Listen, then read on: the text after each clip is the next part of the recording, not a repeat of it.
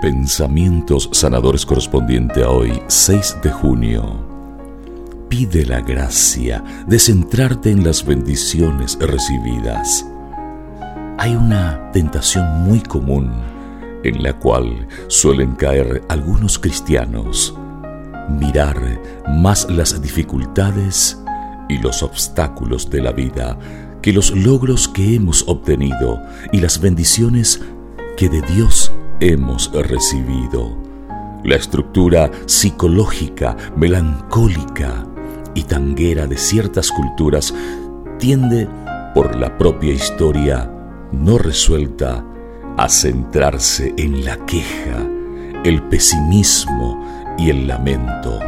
El concentrarnos más en lo negativo que en lo positivo es como la historia de aquel hombre que al llorar por el vaso que estaba medio vacío, murió de sed, sin darse cuenta de que la otra mitad del vaso aún estaba llena.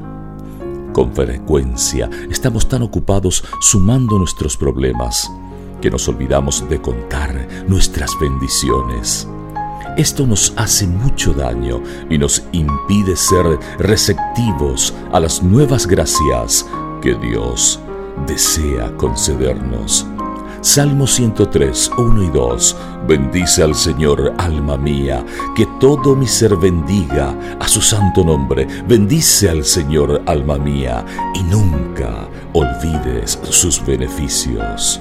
Porque tengo miedo si nada es imposible para ti, ¿por qué tengo miedo?